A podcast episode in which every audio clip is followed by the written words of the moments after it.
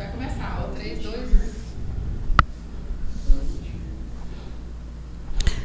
Ao vivo. Ok? Boa noite, estamos aqui para a nossa quarta livecast do projeto A Bola é Delas, um projeto da Associação Mulheres na Comunicação, criado especificamente para esse período da Copa Feminina de Futebol e para dar visibilidade né, ao futebol feminino brasileiro, mundial, mas principalmente para o futebol feminino goiano. Nas três primeiras lives da, do projeto A Bola é Delas, nós fizemos um resgate da história do futebol feminino goiano, conversando com Marta Célia, goleira da década de 80, com Patrícia Aparecida, goleira da década de 90, primeira jogadora goiana a ser convocada para a seleção brasileira. Uh, conversamos com Paulo Gonçalves, que foi técnico da seleção feminina brasileira nos anos 2000, com Marco Aurélio, ex-jogador do Vila Nova e pai da jogadora adolescente promissora, é, a Mariana Marques, do Flamengo Futebol Clube. Também trouxemos informações sobre a Copa do Mundo e a seleção brasileira com a nossa comentarista especial, Érica Rodrigues, e também com a Mariana Tolentino, que é jornalista especialista em futebol. Fizemos uma parceria com a AMARC, Associação Mundial de Rádios Comunitárias, que transmitiu todas as nossas lives. Bom, infelizmente o Brasil não passou para as oitavas de finais, né, e foi eliminado. E nós também tivemos boas surpresas, né? Seleções jovens, sem tradição, que superaram as seleções tradicionais, né? E aí a gente vê uma quarta de final com Inglaterra, Colômbia, Austrália, França, Espanha, Japão e Suíça. Veja, Estados Unidos ficou de fora, assim como a Alemanha e outras que eram consideradas favoritas. Bom, e hoje a nossa livecast traz um time de mulheres para falar sobre esta Copa, sobre a eliminação do Brasil, sobre essa fase, né? A, as quartas de finais. Quais são as seleções favoritas? A gente vai fazer uma roda de conversa aqui para falar sobre vários assuntos, inclusive a importância desse, é, dessa Copa do Mundo de futebol feminino para também a superação de, de, paradigmas né, do patriarcado. A Cida Alves estará aqui com a gente para falar disso. Então eu quero apresentar, não está com a gente ainda, hoje conduzindo a bancada aqui no estúdio da associação, eu, Geralda Cunha, e eu vou dividir a bancada de forma virtual com Maiane Gontijo e teremos a Thaís Freitas, que é jornalista, apresentadora, repórter, locutora e apresentadora esportiva da TBC, da TV Brasil Central, a Vitória Amaro, que é bacharel em, bacharel em Educação Física e editora da Redes Ninja Esporte Clube. É também treinadora de futebol no Esporte Clube de Pelotas, Rio Grande do Sul, e da Associação Atlética Acadêmica Sanatório. Ela é licenciada pela CBF. Olha que chique. Também teremos a Carolina Zafino, que é jornalista, bacharel em Educação Física, professora do curso de jornalismo da PUC Goiás e é mestre em comunicação. E, como eu disse, a nossa querida Cida Alves, que é doutora em educação, psicóloga, ativista, presidente do Bloco Não é Não e também nossa colaboradora.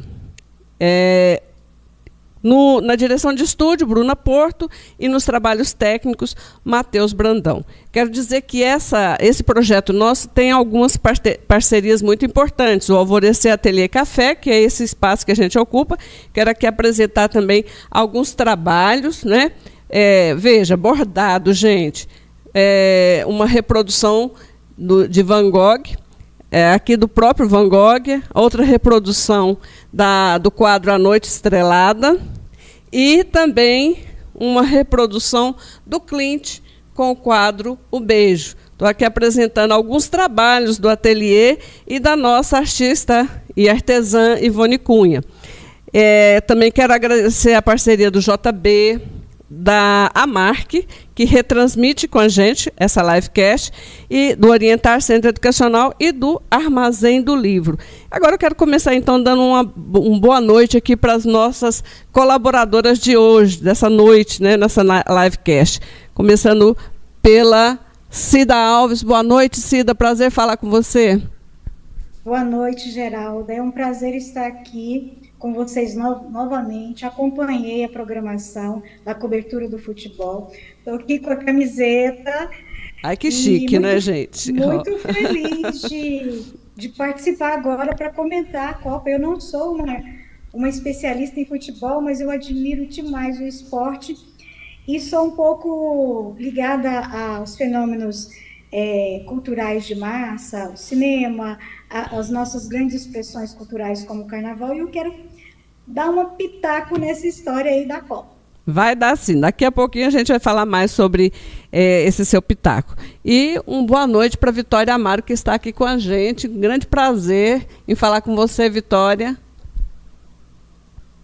Olá, Geralda. Boa noite. Boa noite, Cida.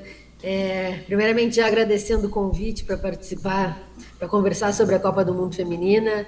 Acho muito importante nós poder, podemos conquistar espaços para falar sobre futebol feminino. Então, agradeço mais uma vez, em nome do Ninja Esporte Clube, uh, pelo convite. Maravilha. Então, a, gente já vai emendar aqui uma pergunta para você, Vitória. Eu gostaria que você fizesse, você que, que está também na equipe da Rede Ninja de esporte, né? Que você já fizesse uma, um comentário a respeito dessa Copa até aqui, não é? Quando agora a gente já entra nas quartas de finais, a partir de quinta-feira, se eu não me engano, né? E o que, que você é, vem percebendo né, desse, de, dessa Copa em específico? Muita gente diz que essa Copa é, tem um, é, uma importância, um valor que as outras Copas não tiveram. Né? Patrocínio maior, parece que o mundo está voltando, voltando os olhos para as jogadoras, para esse esporte feminino. Então, é, a gente costuma comentar que de 2019 foi o boom para o futebol feminino mundial, né? a Copa do, do Mundo de 2019. Mas a de 2023 ela tem muita importância quando a gente fala de número de audiência, a gente fala em número de ingressos vendidos, estádios lotados, é, número de patrocínios dentro das seleções, sendo que algumas seleções ainda são muito precárias em relação aos patrocínios, por exemplo, é a Jamaica, que faz vaquinha para se sustentar lá na, na, Austrália e na Nova Zelândia.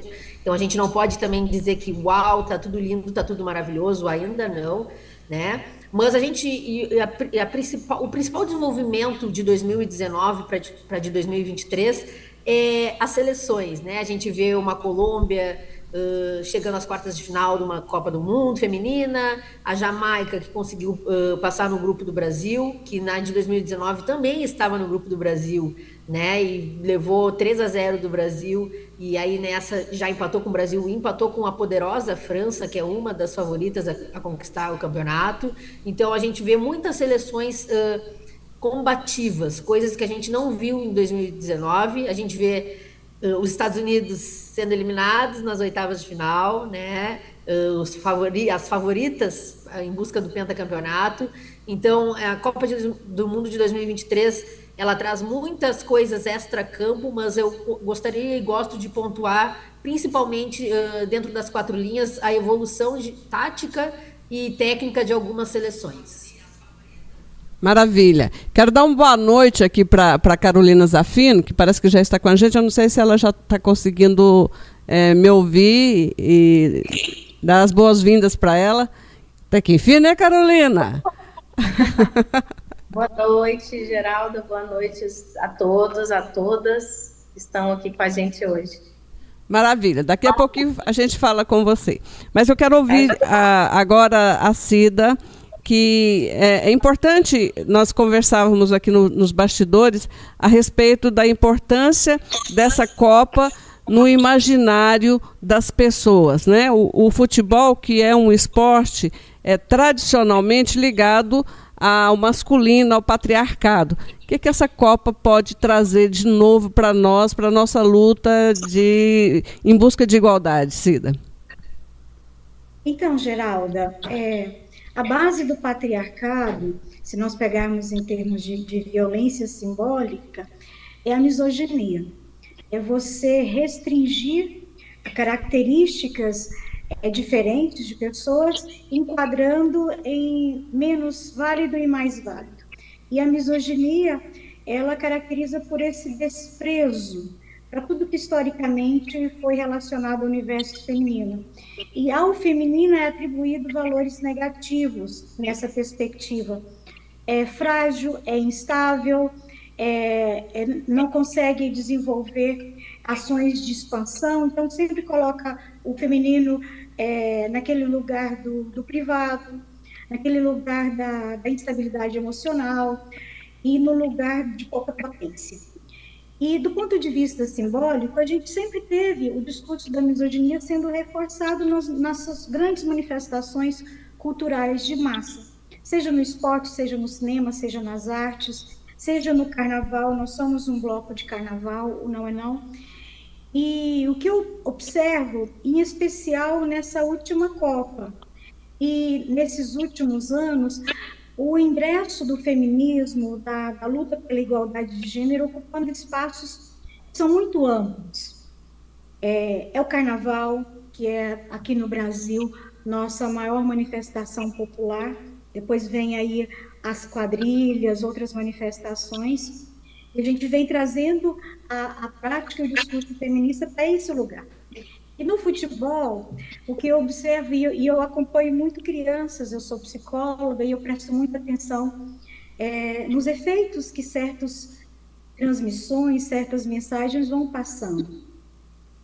E ver as meninas pequenas com a bola, ver as meninas vendo as nossas é, referências, seja as brasileiras, seja as de outros países, isso, na minha perspectiva, tem um impacto muito positivo é, de forma da magnitude. Nós, nós conseguimos avanços em legislações, nós conseguimos avanços e retrocessos também nesses últimos anos, mas a Copa, simbolicamente, ela destroça, é, em termos imagéticos, essa coisa que, que fica na nossa mente, a ideia de que nós somos fracas, a ideia de que nós somos pouco organizadas, a ideia de que nós somos instáveis. A beleza, a gente tem que tem que atuar também no campo da estética. Nós temos que ir para o campo da ética, construindo igualdade de gênero, destruindo essas diferenças, mas do ponto de vista estético, a gente tem que também ocupar os lugares.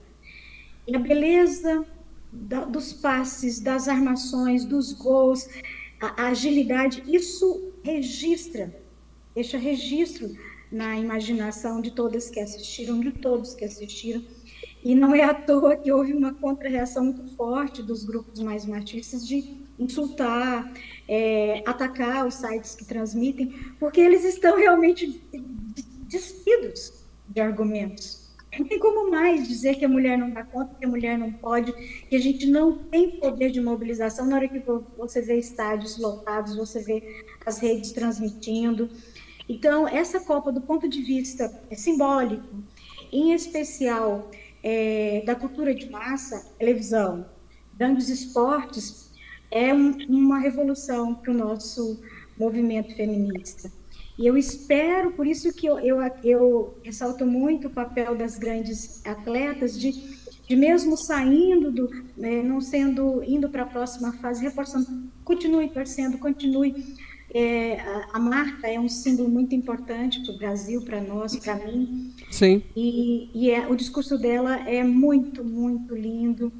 É, na hora que ela fala da representatividade que ela não pôde assistir, na hora que ela se coloca no lugar de representatividade e ela segura na mão das jovens atletas e diz: Olha, continua investindo no futebol. Nós precisamos seguir torcendo. E outro aspecto que eu queria ressaltar é da própria dinâmica dos jogos. Sim. Cida, podemos, podemos deixar para uma próxima intervenção Pode. sua? Beleza. Pode. Maravilha. É, eu quero aqui registrar já a participação da Valdicélia Pedreira, a Xé, estarei aqui no aguardo, a Ivone Cunha, boa noite, a Érica Rodrigues, nossa comentarista, boa noite meninas, excelente live, nos vemos na final. Nos vemos sim, Érica, um beijo para você. E agora eu quero dar uma boa noite para a Maiane Gontijo, que já chegou, que também está ali dividindo a bancada virtual comigo. Tudo bem, Maiane? Boa noite, Geralda. Boa noite, nossas convidadas, a Vicky, a Cida, Carol, né? E todos que estão nos acompanhando aqui no Mais Uma Bola é Delas. Maravilha. Eu quero então agora conversar com Carolina Zafino. Ela que é, como eu disse no início, é jornalista, é também formada em educação física, foi professora de educação física durante muitos anos, né, Carol? É professora Exatamente. da PUC Goiás, no curso de Comunicação Social e Jornalismo. E eu gostaria de ouvir, é mãe da Valentina e da, e da Melina. Melina. Melina né? e agora, é, depois de muito esforço, está aqui com a gente. A gente já vem convidando ela há muito tempo, mas a, a, as obrigações da maternidade, da profissão, né? sempre é, dificultam um pouco. Mas é isso mesmo. Carol, você me dizia mais cedo que queria fazer alguns comentários de tudo que você vem presenciado e, e, e, aspectos importantes que, que muitas vezes passa despercebido por nós e que é importante ressaltar. Gostaria de te ouvir também. Bom, boa noite novamente a, a todas, a todas as pessoas que estão nos ouvindo. E eu vou tentar fazer, na verdade, uma união de todos esses conhecimentos que eu agrego aí na minha carreira e queria primeiramente dizer que só perde quem desiste, né? Eu acho que, na verdade, a gente tem que mudar um pouco a nossa visão. Não é fácil é, para as atletas, para os atletas em geral, lidar com tanta, essa, tanta cobrança, né? E, e, a gente, enquanto consumidores de informação, de esporte, né, de modalidades esportivas, a gente tem só aquela visão ali do, do vencer. Mas, na verdade, é muita coisa por trás para chegar a um campeonato, né? para chegar a uma vitória numa Copa do Mundo, onde está todo mundo ali buscando é, uma consagração. Né? Então, só perde quem desiste. Eu duvido que qualquer uma das atletas, dos membros da comissão técnica, vão desistir. Né? Os enfrentamentos a gente conhece, né? E como todo enfrentamento, foram feitos para serem superados. E aí eu queria trazer algumas questões, né? Ali foi feito já um trabalho de renovação. A renovação da equipe já foi iniciada, né? Então a gente desde a Pia está acho que desde 2019, né, num trabalho que completou o ciclo aí de, de quatro anos. Infelizmente o resultado que se esperava não foi conquistado, isso pesa. É, é, vamos ver se ela vai conseguir se manter ou não, mas eu acho que, independente se ela não for ficar, é importante que uma outra mulher é, esteja indicada, seja indicada para o cargo. Isso é muito importante dentro dessa representatividade feminina também, até para as profissionais do mundo do futebol, que é super machista. Né? Eu lembro que no, no começo da minha carreira na educação física, um dos técnicos de base do Goiás queria me levar, queria me levar para ser ali, aprender e virar treinadora. E eu achava um absurdo aquilo. Falava de jeito nenhum que eu vou né, me meter nesse ambiente tão machista. E aí é um pouco do que a Cida estava falando também. A gente pode reparar que as meninas, é, se tem muito menos meninas treinando futebol do que vôlei, do que natação, do que outras modalidades porque o processo histórico determina que o futebol é feito para ser jogado por meninos, e até hoje está no nosso inconsciente. É Sim. difícil superar esses olhares. Né? Então a gente vê que as meninas estão começando a despertar interesse pelo futebol há poucos anos. Né? E aí, consequentemente, isso vai também representar lá nos talentos que vão para alta performance são menos jogadoras que chegam lá, né? são menos, é, em número mesmo, são menos pessoas interessadas ali, menos mulheres interessadas em se tornar atletas de futebol. Então, isso é algo que vem sendo superado ano após ano, acho que vem entrando. Nós somos o país do futebol, mas do futebol masculino. Sim. Então é muito recente sobre o posicionamento isso. das profissionais também dentro das equipes técnicas, ainda são equipes que têm muitos homens, e aí a gente vê que que ao longo dos últimos anos também mais preparadoras físicas, mais psicólogas, mais fisioterapeutas, mulheres aí ocupando esses espaços. E isso é muito, muito, muito interessante. E treinar mulheres, eu fui treinadora também de basquete, mas e fui atleta também de basquete. É, fui da seleção goiana, fui também da seleção goiana universitária. É, não cresci, então parei minha carreira logo.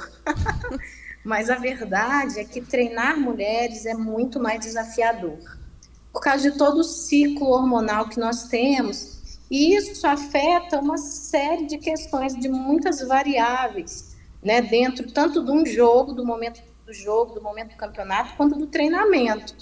Então, não sei se, se vocês sabem, mas isso afeta também o ganho de massa muscular e até da, da possibilidade da ocorrência de uma lesão numa hora de uma partida, dependendo do momento do seu ciclo. Então, assim, é, trabalhar com mulheres em alto rendimento é um desafio enorme para os profissionais.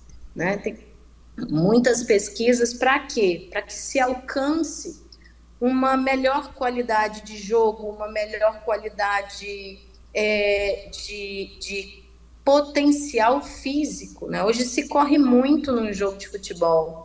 No masculino a gente já vê isso, mas no feminino também, né? Hoje o, a parte física é, é determinante ali para as vitórias. Né? E eu acho que a Cida dá um banho até em mim, mas eu tenho que entrar na questão é, é, é da, da, da, psicologia, que entra também dentro do processo de uma periodização de treinamento, né? O é, que, que é uma periodização de treinamento? é uma organização do treinamento e um calendário, um objetivo pré-determinado. Então, o auge do potencial físico, técnico, tático, enfim, tem que estar lá no momento é, do campeonato. É, eu, assim, a gente viu que talvez alguma coisa possa ter dado errado e, e, e as pessoas pensam que deu errado no sentido porque elas elas perderam jogos determinantes, né, para continuar na competição. Mas isso é muito sensível até hoje, mesmo se tendo um conhecimento muito maior, é muito difícil, tanto no masculino quanto no feminino, se alcançar. Então, são grandes atletas que estavam ali, precisa-se dizer isso. Várias modalidades, e eu acho que nas femininas, porque eu acompanho mais, eu, eu confesso para vocês que eu, que eu prefiro muito mais ver as modalidades femininas do que as masculinas. Então eu vi muito isso acontecer no basquete feminino. Levou aí 20 anos para elas conquistarem a Copa América. E aí quando saiu aquela geração vitoriosa da Paula, da Hortência, da Janete, ficou um buraco. E até se Não teve renovação. Uma vitória, teve uma renovação, mas é, um campeonato internacional não se ganha de pronto. Né? Pode, eu posso ter a melhor atleta, mas existem tantas variáveis, principalmente psicológicas, que ali afeta no momento do, da, da jogadora em quadro. Né? Então, Sim. assim, demoraram mais 20 anos para conquistar uma Copa América. Então, é, que dúvida, né, que, que isso seria fácil é, é, para a equipe feminina de futebol. Não é fácil, é um processo. E aí a Marta vem fortalecendo esse grupo, né, como a estrela é, ela não poderia jogar porque ela estava lesionada, né? Ela estava ali em recuperação ainda de lesão, mas ela foi ali para ser a presença, a confiança, a experiência. Uma liderança então, é, é inquestionável, né? Inquestionável. Necessária. Às vezes, às vezes muita gente falou assim, por que ela não entrou? Não, não podia entrar, ela estava ali em processo de recuperação. É, você não pode também colocar um atleta achando que ele é um robô, né? Ele não é um robô, ele é uma pessoa com sentimentos, com, parte física, e ela já está ali quase chegando aos 40. Então, com isso, é mais demorado, né? Se, é, a, a, a, recuperação de uma lesão. E, então, a, a, eu achei que, que a renovação já vem acontecendo ali dentro da equipe, porque tem muitas atletas com 26, 27 anos, 28 anos, e as meninas mais novas ali dos seus 20. É, e é isso, quando se perde, você não perdeu tudo. Tem um trabalho ali sendo feito que vai gerar frutos no futuro. Então a gente tem que mudar muito nesse sentido também, em todas as modalidades, de achar que se perde porque se perdeu um campeonato. Não. Existe ali a perda do campeonato, mas o ganho em treinamento, em coletividade, né, em entrosamento, que eu acho que de repente esse foi um dos pontos que faltou. É muito difícil você reunir atletas em um mês é, ou dois meses, você ganhar um entrosamento suficiente. Né? Então, assim, leva um tempo. E, e eu achei que as meninas são incríveis, né? Inclusive, eu vi que tem uma menina, pode ser minha parente ali, eu não sei, né? Letícia Isidoro, que é a goleira. A Lelê. Eu, né? As origens também ali, mais ou menos, da minha, da, do meu pessoal. E, enfim, eu acho que tem uma outra questão, que depois é muito legal de a Cida também comentar, é que quando a gente finaliza um trabalho, como qualquer trabalho em, em, outras áreas, em áreas estratégicas e a comunicação, a gente faz muito isso. Eu vou, vou tentar, né, nas assessorias de comunicação, a gente acaba tendo esses grandes desafios também. No esporte não é diferente. Sim. É que quando um trabalho finaliza, quando você tem sucesso, você analisa, com certeza. Mas quando você tem uma derrota, aquelas informações são importantíssimas para Fundamentais fundamentais. Então, a primeira coisa ali, quando eu vi a equipe jogando e perdendo ali contra a Jamaica, eu fiquei pensando, em que ponto faltou confiança? É verdade. Né? Então, essa primeira questão, houve confiança da equipe na própria equipe? Em todo aquele Sim. trabalho que estava sendo realizado? Porque o esporte trabalha muito isso, você pode estar perdendo, mas você tem que ter confiança total em você e no seu grupo. Sim.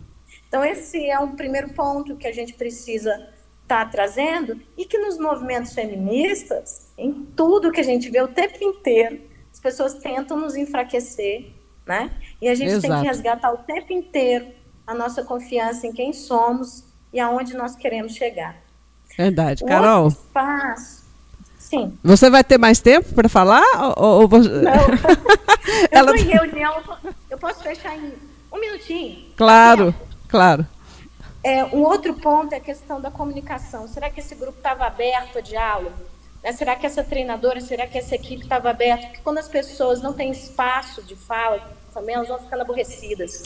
Carol, inclusive eu ouvi um comentário da própria Marta de uma outra jogadora dizendo: faltou comunicação entre a gente. É, e isso gera uma falta. A Thaís chegando aí, minha colega de outros espaços, né? É, mas, enfim, quando não há espaço de comunicação, ela é calada por medo do conflito, as pessoas começam a ter uma falta de comprometimento com aquele trabalho, né? Então, é por isso que é muito importante a escuta, a clareza né, desse trabalho, a comunicação dessa, de toda essa equipe. E talvez a gente possa falar até mesmo da falta de accountability, né, que é um termo que é muito usado hoje nas assessorias de comunicação que, por falta de comprometimento, as pessoas passam a não cobrar umas das outras também, porque não querem Sim. ter um problema com a outra. Sim. Isso é determinante para você conseguir chegar numa alta performance, né? E, claro, atenção aos resultados. Então, eu acho que esses pontos precisam ser colocados e são pontos que valem para todas as nossas ações, principalmente no mundo dos movimentos sociais, dos movimentos feministas e da comunicação. Então, isso é muito importante. Eu agradeço muitíssimo a sua participação, Carol. Fica aí com a gente até você voltar lá para sua reunião. Fica aí nos bastidores aí acompanhando. já na boca do gol aqui para voltar para. Tá bom? Eu quero dar uma boa noite para Thaís Freitas, que entrou agora. Já, já fiz a sua apresentação, viu, Thaís? Eu sabia que é, você entraria um pouquinho depois. Vou passar, a, vou passar aqui a, a vez para a Maiane Gontijo fazer as vezes da casa, que ela está dividida a bancada comigo. E aí, agora a rodada de perguntas é por conta da Maiani. É com você, Maiani. Obrigada, Gê. Obrigada, Carol, por ter ficado com a gente, né, um pouquinho. Muito bom os seus pontos, né? Eu acho que, que contribui aí para a análise tudo que aconteceu é, no jogo do Brasil e Jamaica. E eu queria fazer uma pergunta para a Vicky é, em relação à cobertura, né? Que a Ninja Sport Clube tem feito e como que a mídia ninja é, resolveu trabalhar a questão do esporte, né, da cobertura do esporte, começando na Copa anterior, feminina, e agora fortalecendo ainda mais esse canal de comunicação. Está então, muito travado. Então, tá me escutando? Sim.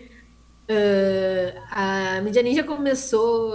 Eu, por exemplo, eu entrei na Mídia Ninja através da cobertura colaborativa da Copa de 2019, né? E desde então eu fui colaboradora também no mesmo ano do Pan-Americano, em Lima, no Peru. E aí depois fiz também uma cobertura breve do finalzinho do Campeonato Brasileiro Feminino de 2019 também. E aí em 2020 a gente teve a pandemia, a gente não teve as Olimpíadas de Tóquio, então aí em 21 voltamos para as Olimpíadas e para as Paralimpíadas de Tóquio. Então a gente vem fazendo coberturas de grandes eventos esportivos desde 2019. O, o Unis Sport Clube ele foi criado em 2021, tá? Em 2019 ele ainda fazia parte do projeto do, do Planeta Ela, né, que é um outro perfil da mídia ninja que é voltado para mulheres latinas. E aí a Copa do Mundo Feminina foi dentro do Planeta Ela, e aí em 2021 foi criado o Ninja Esporte Clube, onde a gente já fez a cobertura ali mesmo das Olimpíadas e Paralimpíadas de Tóquio.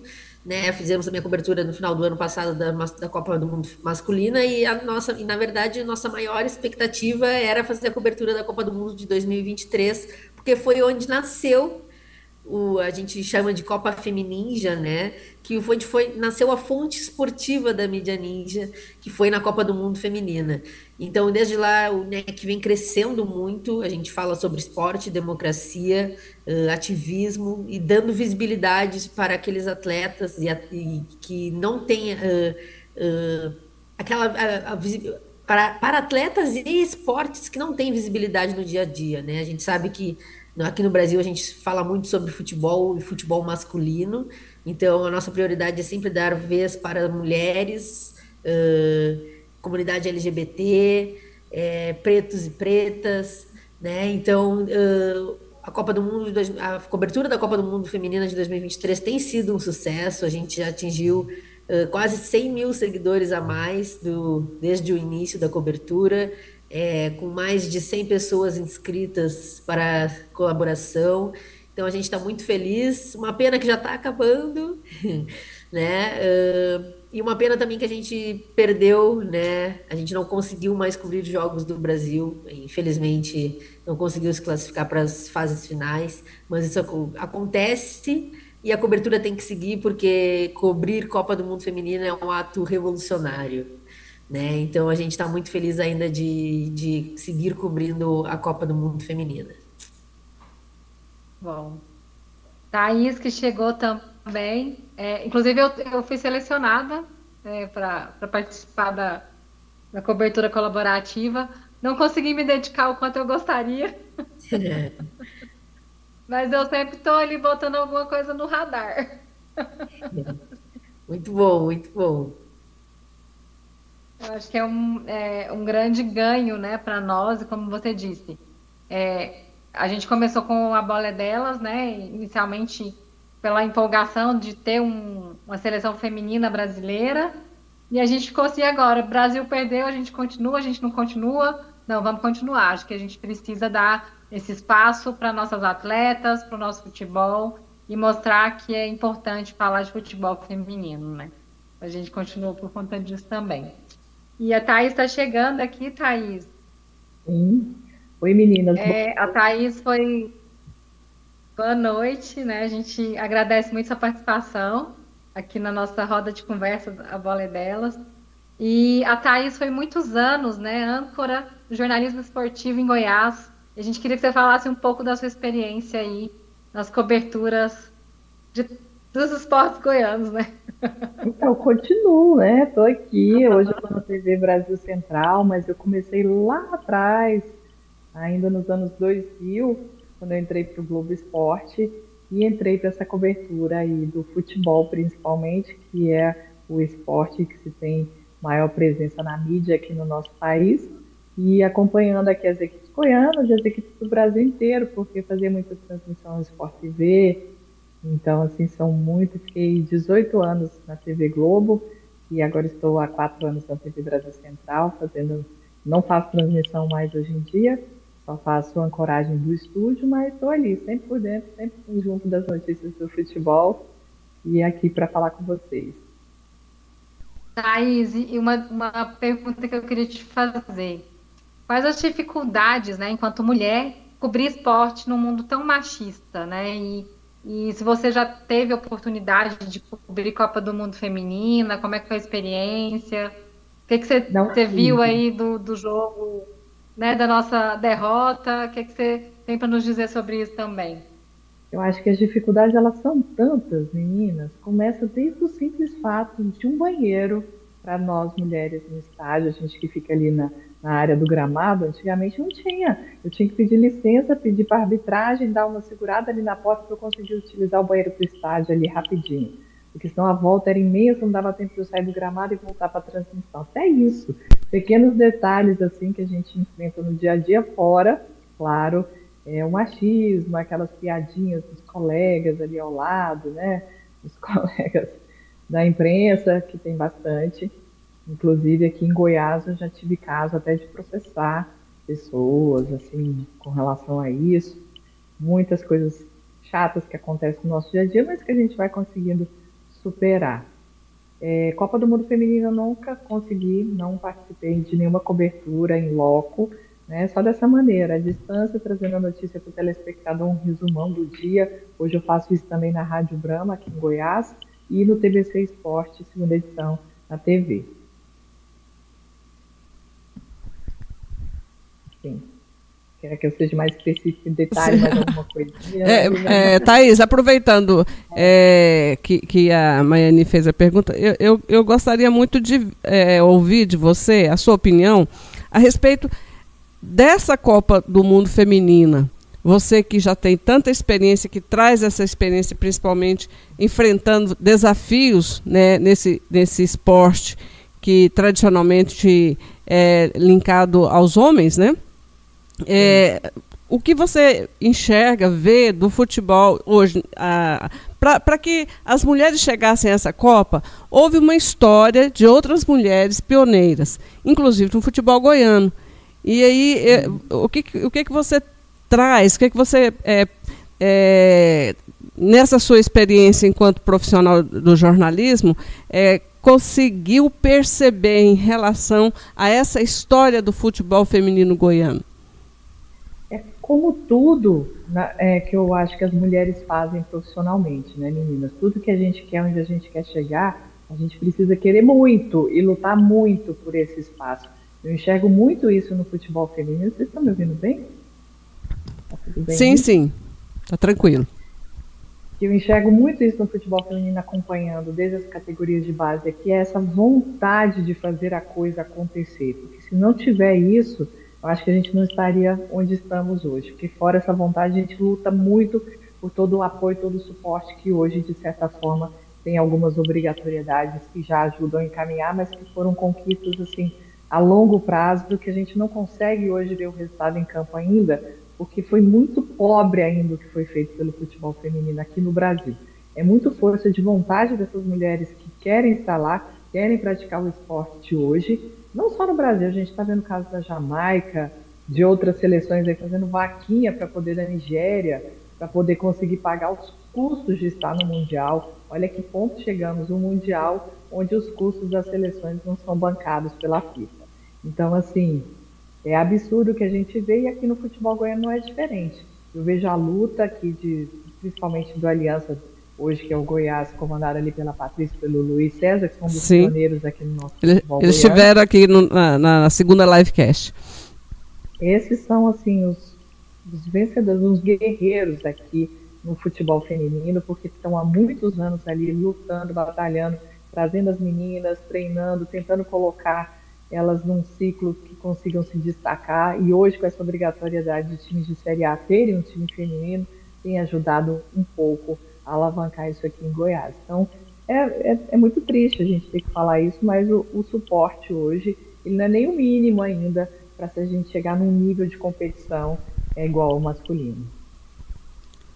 Muito interessante que você traz para a gente. Eu quero aqui dar uma boa noite para as pessoas que curtiram a nossa live.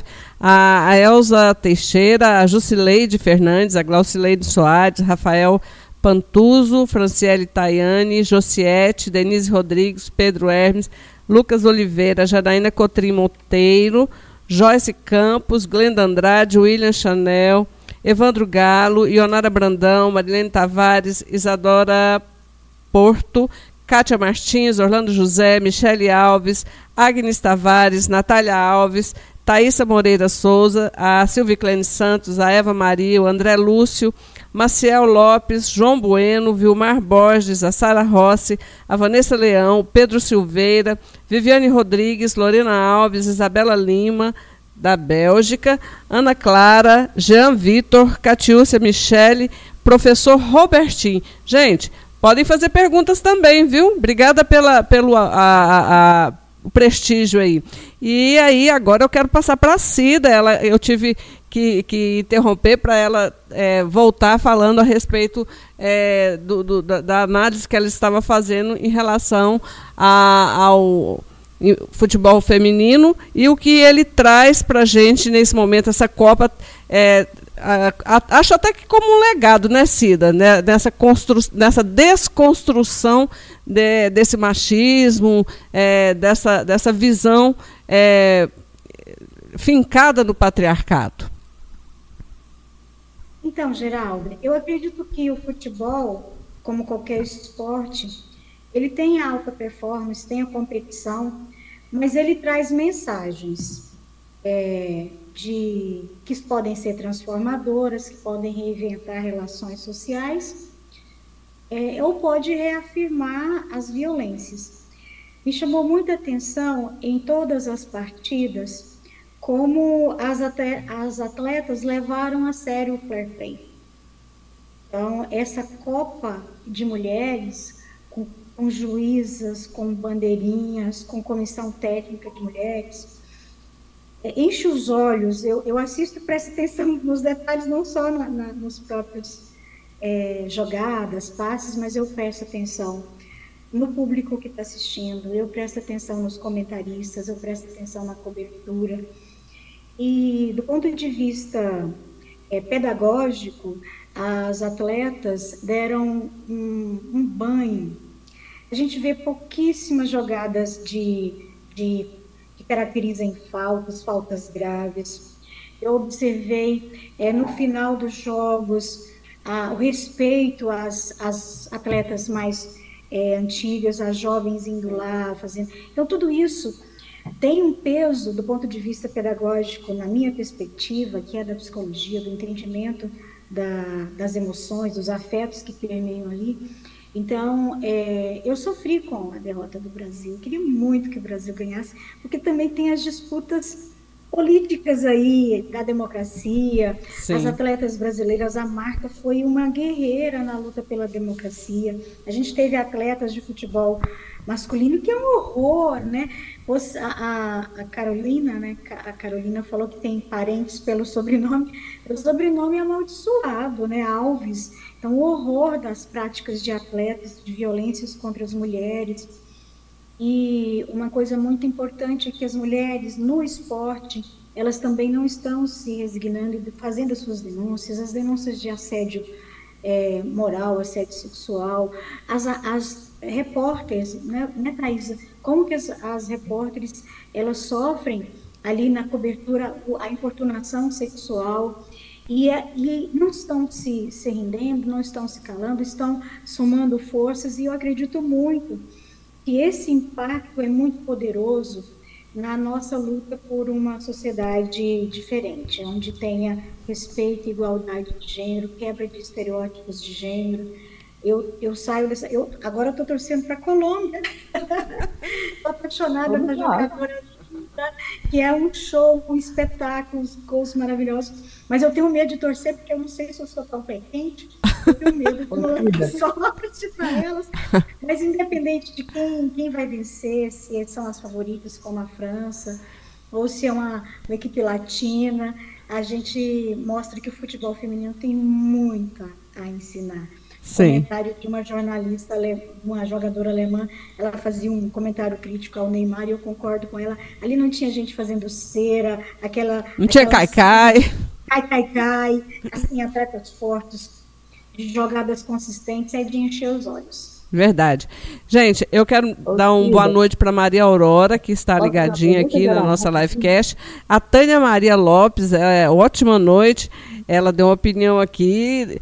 É doída, viu? O time do Brasil é ruim que dói. Vejo a Colômbia que tem muita qualidade. Não foi falta de apoio. A Marta não tem do que reclamar.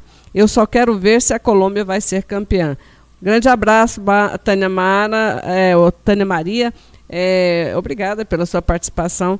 É, vou jogar essa, é, essa é, opinião aqui para a nossa roda de conversa, é, antes da gente passar para os comentários a respeito desses times, dessas seleções é, que estão nas quartas de finais. Vou passar para a Maiane, que aí ela conduz, porque eu considero, é, eu já vou dar minha opinião aqui, viu, Tânia? Eu considero que, sim, essa Copa o Brasil pode ter tido apoio, mas se a gente conhecer a história, assim como falou Carol, Cida, Thaís, é, a, é, na, na- na perspectiva de que a história do futebol feminino, diferente do, do futebol masculino, é uma história de superação, de garra, de luta, porque nunca teve apoio. Esse apoio está vindo agora. Sem contar que foram 40 anos proibidos, né? As mulheres ah, foram proibidas de jogar futebol no Brasil.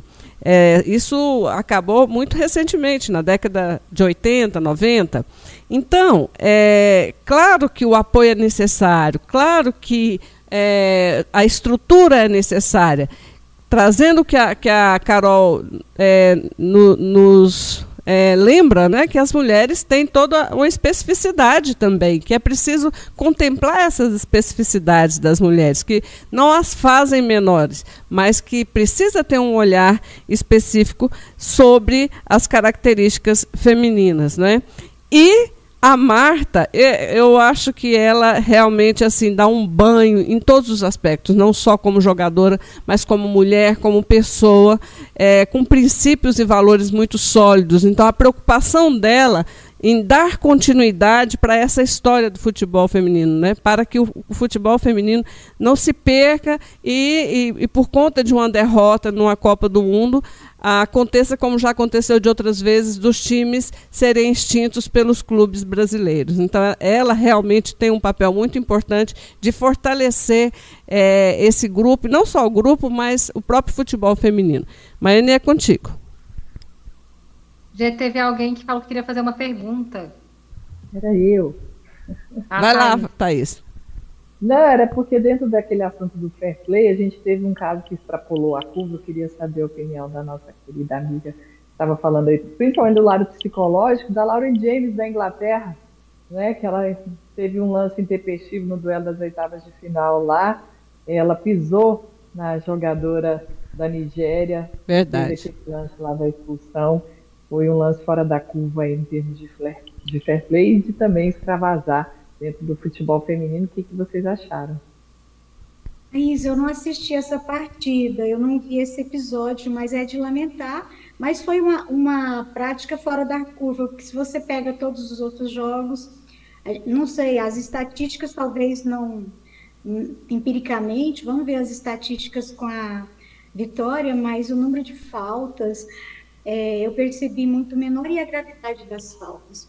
E também a- aquela atitude que a gente observa muito nos jogadores da provocação a provocação ali no ouvido, no contato físico. É bem do homem, né? Do macho pra É, eu não, eu não observei. Eu espero que as nossas jogadoras não peguem esses vícios.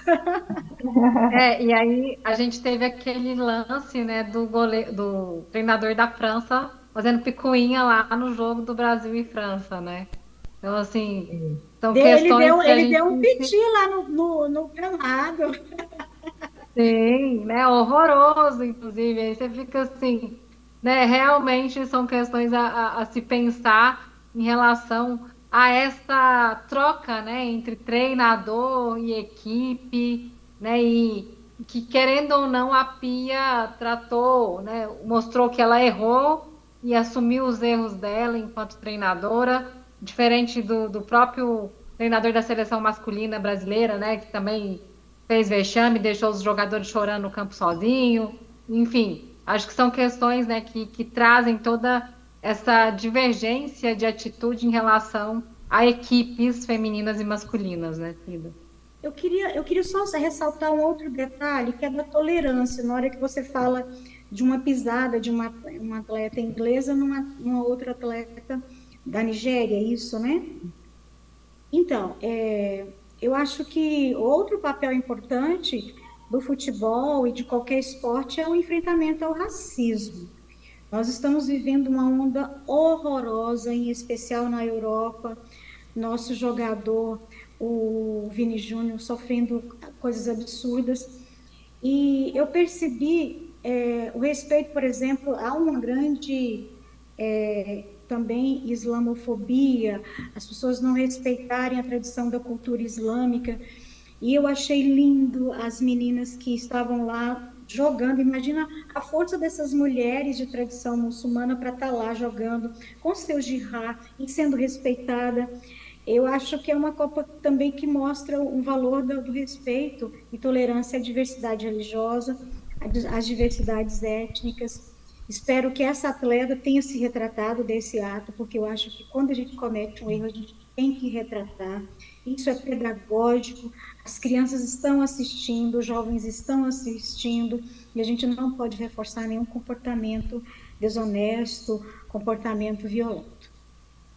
Concordo com a, com a Cida é, nessa colocação. A, acho que se a gente é, fizer uma síntese de todos os jogos da, da Copa Feminina, a gente vai perceber esse diferencial em termos de tolerância, de menos dissimulações em campo, né? de menos aquela, aquela competitividade tóxica, vamos dizer assim. Né? É uma competitividade saudável, de terminar o jogo e, e as meninas se confraternizarem. Né? Você vê, a Marta perdeu um jogo e no final a, a, as jamaicanas foram todas cumprimentá-las porque é uma liderança, é a, a ídolo, né? a ídola delas.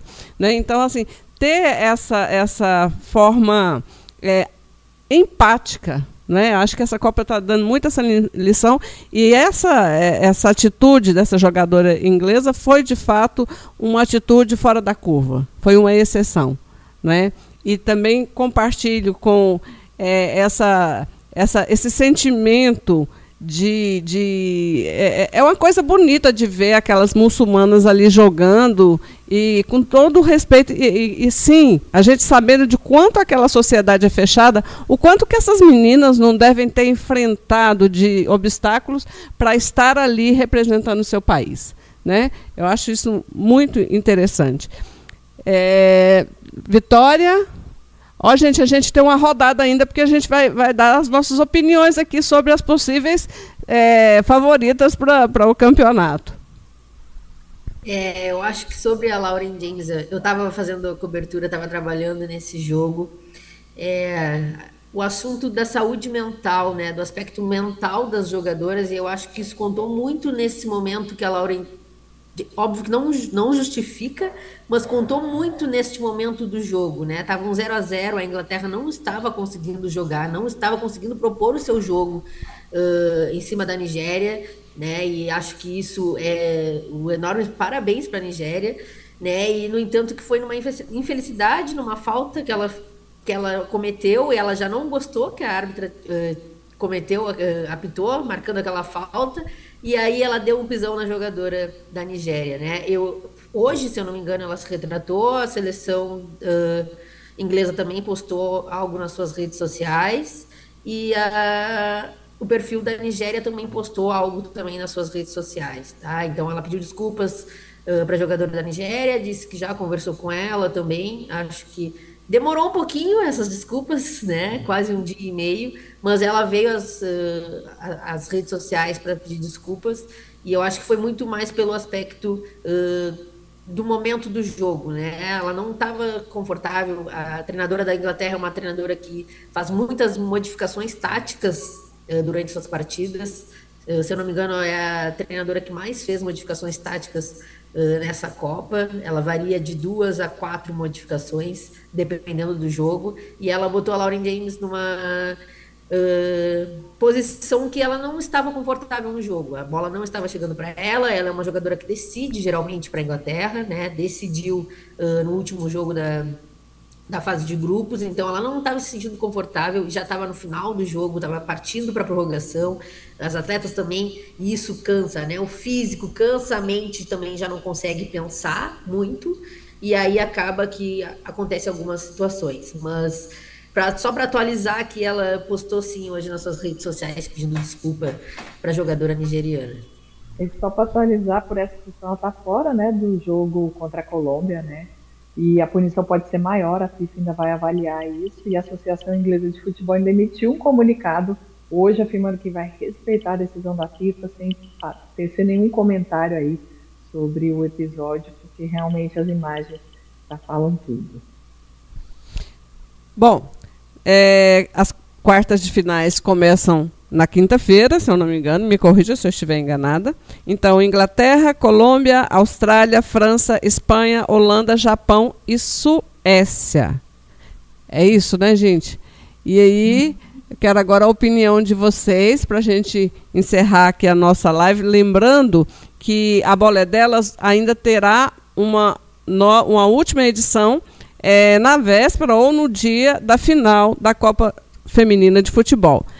É, Para hoje, então, a gente coloca na mesa as expectativas de cada convidada nossa em relação a essas seleções. E eu gostaria de saber das especialistas, da Vitória e também da Thaís, ah, que, de, de maneira a, a analisar taticamente, tecnicamente, qual é a seleção que tem mais condições de chegar à final. Lembrando que essa Copa também vai ser lembrada que nem sempre as melhores, taticamente, tecnicamente, conseguiram avançar, não é? Então tudo é possível. Eu sei que de coração a gente, eu eu tô com a Cida, é Colômbia na cabeça.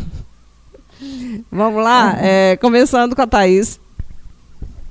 Então, gente, para mim a grande surpresa e vai continuar sendo daqui em diante nessa Copa do Mundo Feminina será o Japão. Eu estou apostando muito nessa seleção japonesa, que vem de placares aí diferenciados, tem mostrado um bom futebol. Eu acho que o Japão vai chegar bem longe ainda nessa Copa do Mundo Feminino e vai dar trabalho aí para a favorita, a Inglaterra, enfim, a Espanha também está vindo aí com uma certa força. Quero ver também a opinião de vocês. Vamos lá, Vitória. É, eu concordo com a Thaís e eu acho que vai ser a atual campeã da Copa do Mundo Feminino 2023. Seleção japonesa que melhor mostrou seu futebol uh, durante todas as fases que já passamos. É, pega uma Suécia que eu não acho é uma seleção forte fisicamente, tá? Mas não é uma seleção uh, que a gente diga assim está fazendo bons jogos e que está brilhando na Copa. Para mim a seleção que está brilhando na Copa é a do Japão é, poderemos ter um confronto de semifinal novamente, Japão e Espanha. O Japão ganhou da, da, Espanha de 4 a 0 na fase de grupos. Né? Então, vamos ver como a seleção espanhola pode se portar numa eventual, num eventual confronto. confronto. E, para mim, a surpresa é a seleção colombiana do outro lado da chave, tá? que eu acho que, se conseguir jogar, tem possibilidade sim de vencer a Inglaterra, ainda mais sem a Lauren James. Né? Então a gente pode ver uma ter uma surpresa e ter uma Colômbia semifinalista de Copa do Mundo.